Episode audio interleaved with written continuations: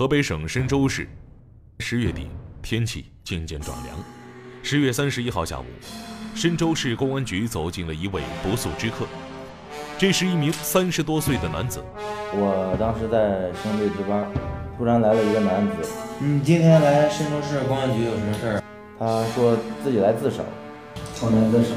我当时听了很诧异，这什么事啊？怎么了？杀人了？他说他杀人了。杀人了？他当时特别淡定。男子只有一米六几的个子，看上去老实本分。他的话究竟是真是假呢？他当时说是杀完人之后就扔家里了。嗯，感到很纳闷，这个男的是不是在说谎，或者是他的精神可能有点问题？警方的判断不无道理，因为此人说他杀人的时间是在二十多天前。真是在二十多天以前杀一个人的话，当时天气还比较热，即使这个男子不来投案，这个周围的邻居也能闻到这个尸体的腐败的这个气味。然而，二十多天来，深州警方并没有接到任何关于居民楼里有异样臭味的警情。鹏飞和同事迅速控制住了这名投案的男子。据其称，案发地位于深州市某小区居民楼的十四层。呃，这开锁了是吧？呃，没有，我到我到什么要是扔了，我不要穿路，不穿路。你知道吗？不像那十年二十。找谁？谁找杨伟路吧？对对，杨伟路。说呀，他案发之后，他就把钥匙都扔到了地里。他父母不和他在一起居住，有一把备用钥匙，找来这把备用钥匙，打开了这个单元门的这个楼门。这是一套两室一厅的商品房，看上去才装修好没多久。果然，房间里的确是一点异样的臭味都没有，像是一个很长时间没人居住的这么一个房间。茶几上有一个果盘，里面有橘子和香蕉，大部分水果已经腐烂。很明显，这里早就已经人去楼空，房子里安静的可怕。说是有异常，心里没底；说是没有异异常。也也，但是也觉得可疑。为什么说可疑呢？因为就在这套房子里，靠南的卧室大门开着，而北边的那间卧室却很异常。这个厕所北侧也有一间卧室，这个呢，卧室的门啊是锁着的。当时让我们开了一下，没开开。他，你问他，你问他那钥匙在哪来？嗯，钥门锁着了。投案的男子说：“卧室的钥匙他也给弄丢了。”于是民警想到了一个办法，叫这个开锁公司的这个专业人员过来以后，啊，帮我们把这个这间卧室的这个门呢打开。令人感到蹊跷的是，卧室里摆放着一件东西，却很刺眼，与周围的环境显得格格不入。一看，发现了有点不对劲儿。因为在卧室里东北角放了一个冰柜，一般的咱们居住不可能在卧室里放冰柜啊。他在这个厨房、那个餐厅里有冰箱，不可能用得到这个冰柜啊。冰柜有个一米多高，两米长。一会儿再拿？就在冰柜被揭开盖子的一瞬间，让民警们顿时倒吸了一口凉气。这个冰柜内侧这个壁上啊，有这个冰霜，霜有有一层霜，啊，冰柜里的温度非常低。一具冰冻的尸体出现在这个冰柜里，尸体用一床毛毯包裹。从冰柜开启时散落出的冰渣可以看出，冰柜里的温度非常低，这也就合理解释了为什么整套房子乃至整个小区都丝毫没有尸臭味散发的原因。把这个尸体预先。进行了冷冻处理。对，这冰箱里。别太远。嗯，好，把人弄死了之后，我撂在这里头了。这是咸不咸？不爽了。冰柜啊，这个中间有一个横梁，把这个冰柜这盖儿分成两两两两边啊。这个尸体冻得挺僵，往外抬啊，这比较费劲。扣是扣不出来，要是拽一拽，往这么拽，你真不好找。这动作没问题，差不多。问题它它都是说雅思克夫似的。我中间那哎哎那个弄那个弄那个脚，往往往往按他的样都顶住了。都顶住了。你看这吧，到最后这都顶住了，应该是应该是动，这样是动作上。往上走了，到这。好，嗯，行行行行，别倒了别倒了。自己没得装饰啊。来，他这个身体拽哎，出来这边往这边弄弄。走，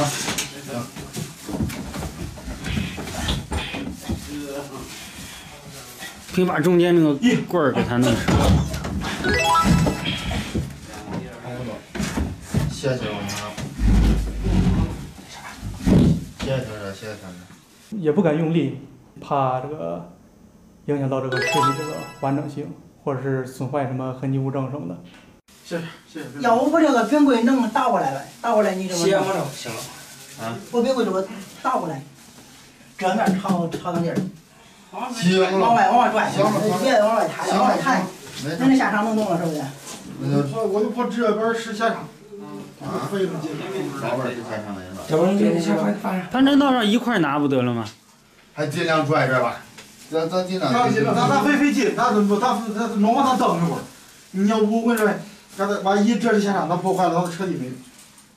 几经周折，大家想到了一个办法，把冰柜中间的横梁掰断。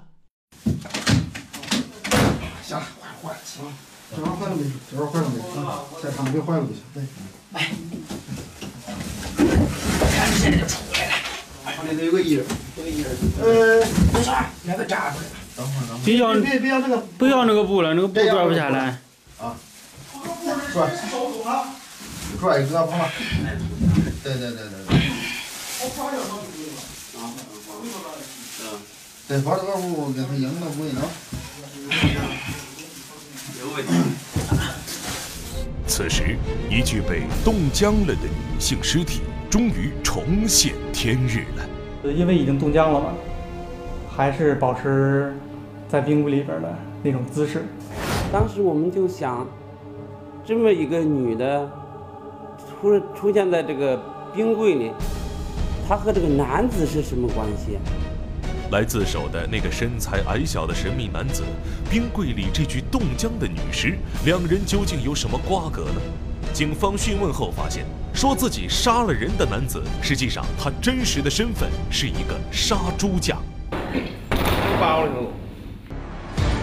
前面我们说到，十月底，河北省深州市一名男子走进深州市公安局刑警大队，说自己二十多天前杀人了，尸体就藏在自己家中。民警们在其家中搜查，在北面的卧室里发现了一个冰柜，冰柜里有一具被毛毯包裹、已经冻僵的女性尸体。死者的死因究竟是什么？经历了二十多天的冷冻，尸检工作遭遇到了阻碍。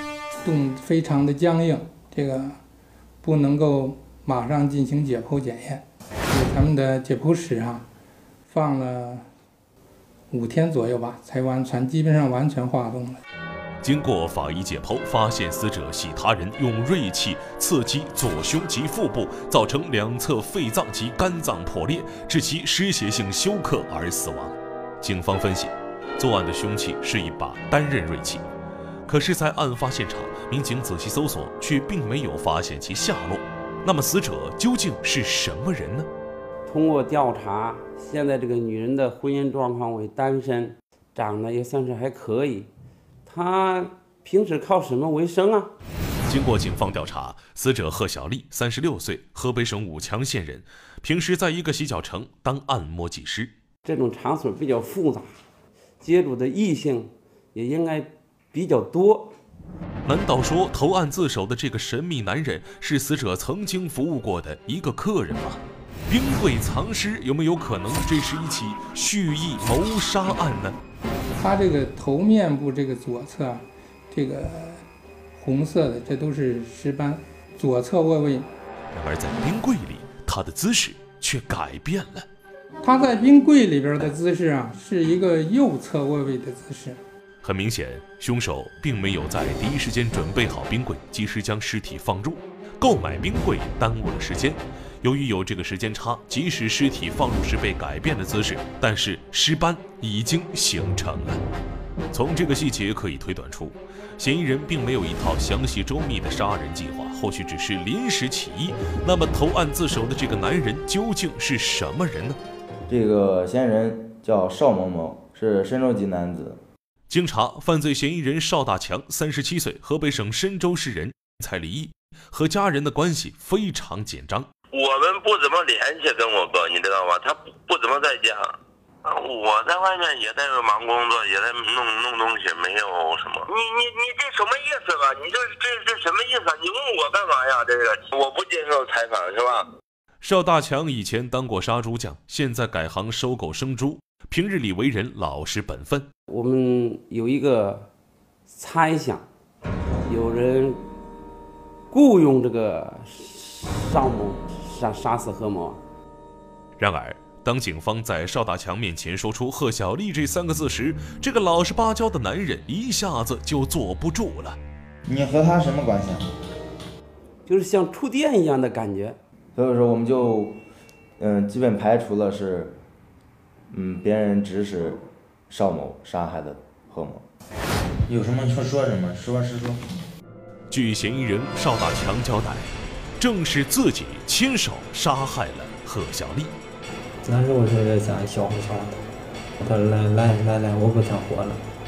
他说我应该也死在你手里，就大概就那个意思吧，我也不知道，当时乱了。案发地是自己家里，把尸体弄出去实在太打眼，担心尸体腐败发出臭味儿。邵大强想到了一个办法，在我们当地的一个家电商场订购了一个冰柜。订购一个冰柜之后，由于当天呢啊没有货，于是啊他就把这个呃贺某的尸体在这个卫生间放了一天。这就是这一句冰冻女尸的由来。那么邵大强为什么要对贺小丽下手呢？能感觉到这个嫌疑人对死者是又爱又恨的那种感觉。铁窗里，犯罪嫌疑人邵大强口口声声说自己是被贺小丽给欺骗了，而且时间跨度竟然长达七八年之久。他们也是我活着，他死，嗯，我活着，他死了，我你怎么说？他骗了我了呗，这么多年。实际上，两人根本就不是什么客人和按摩技师的关系，这一男一女平日里完全就是八竿子也打不着。说起他们认识的经过，可以用两个字来形容：离奇。他们两个的认识啊，非常偶然。这事儿要回到七八年以前说起。前面我们说到，十月底。三十六岁的邵大强走进深州市公安局刑警大队，说自己把一个女人杀害了，尸体就藏在自己家中。民警们在其家中的冰柜里发现了遇害的贺小丽，死者被冷冻二十多天，完全僵硬。贺小丽的职业是按摩技师，而实际上邵大强并非贺小丽的客人，他们是情人关系，两人的相识纯属偶然。呃，七八年前的一天，邵某。呃，到一个中介公司去办事，正好贺某也来这里找工作。看到美貌的贺小丽，邵大强顿时觉得魂儿都给勾跑了。贺某填那个招工登记表的时候留下了联系方式，然后这个邵某啊就在旁边瞟了一眼，记下了这个贺某的电话，注意了他的手机号一下，然后我们就什么认识了。贺小丽前脚踏出中介，邵大强也紧随其后，迫不及待给对方拨通了电话，说：“我这儿有一个你需要的工作。”他的目的并不是为了给这个贺某介绍工作，他就是为了咱们拿用咱们的这个话说，就是属于想泡妞的那么一种呃动机。醉翁之意不在酒，邵大强说帮忙找工作是假，两人一来二往就认识了。而那时的贺小丽有丈夫还有女儿，不过这女儿却并非丈夫所出。她跟别人也是靠着好着，有了这个孩子，有这个闺女，嗯，把她生下来的。那个男的靠脚是生生生下的，嗯，他老婆主任知道了吧？就不要嗯就不要了，不要他了，都说那孩子留，那意思留给那个男方呗，他不乐意，就留给女方了。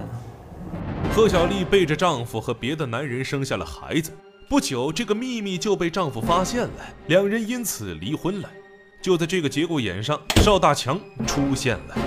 有一次他就是没手机费了，让我再交了点手机费。当时他弄着孩子挺可怜的呀，哎呀，我说帮他。当时这个贺某也正好需要找一个依靠嘛，两个人这样一来二去，不到一个月就发生了性关系。邵大强其实早有家室，可是出于对贺小丽的迷恋，他有家不回，和贺小丽同居了。当时那会儿我不想离，也在外面还好着，嗯，交流不断，就那个意思吧。时间一久，邵大强的妻子察觉到了丈夫的出轨，苦口婆心的劝他，只要和这个贺某断掉关系之后，两个人还是和好如初。可是邵大强铁了心一般对贺小丽死心塌地，漫长的岁月里，两人俨然就像真正的夫妻一般生活。这个嫌疑人身高一米六多，然后就是一个普通人、平常人看着长相。当时我们纳闷儿，这个死者本来就挺漂亮，为什么会选择跟这个嫌疑人在一起呢？嗯，就是我那钱儿呢，或者什么我挣的，所以那个都是他的名校，都是他他的考他的什么名校。那说他说什么，我就是什么一都是一儿了。死者可能是图这个嫌疑人的钱。随着时间的流逝，邵大强的妻子逐渐心灰意冷。二零一五年，两人终于离婚了。然后就在这个深州集美这一片儿一个小区里买了一套房，然后两人嗯商量是五一结婚。那后来他说他离了婚了，那不离婚的时候咋不能说的呀？他离了婚了以后劝过他结婚，同意跟他结婚，但是。不知道为什么没也没结论。结果这个，嗯，死者以各种理由推脱这个嫌疑人。案发现场的这套房子就是邵大强购买的用于结婚的新房，而贺小丽之所以拖着不同意结婚，那是因为她在外面竟然又有了别的男人。逐渐的，敏感的邵大强察觉出了不对劲儿。他能给我打通电话，我不能给他打通电话。这个邵某就感觉出了异样，就觉得不对劲儿，就是说你本身我为你付出了这么多，你不能背着我再干这个别的其他的勾当。更加离谱的是，贺小丽另外的这个男朋友竟然还给邵大强通过电话。我跟那个男的通过电话接过他的电话，我说他已经有有什么了，是吧？我说你不要再什么了。他没说，他一听声音，俺们靠他聊的手机不是那个女女的接他聊的，他不跟我说话。眼见自己的秘密暴露，贺小丽不但没有做出任何解释，反而帮着那个男人说话。这个女的说：“何爱英跟我说，他是这样的，偷车的，你惹不起他，怎么怎么了？都有那个前科呗，都不不要命，多叫不要命。”即使公然面对这样的背叛，邵大强也是一再忍让。案发当天，邵某和贺某两个人准备一起出门，然后贺某啊就先把这个邵某支出去，让他下楼去取车，然后自己一个人在房间内用手机聊天。聊天的对象正是贺小丽的另一个男朋友。让人始料未及的是，邵大强去而复返了。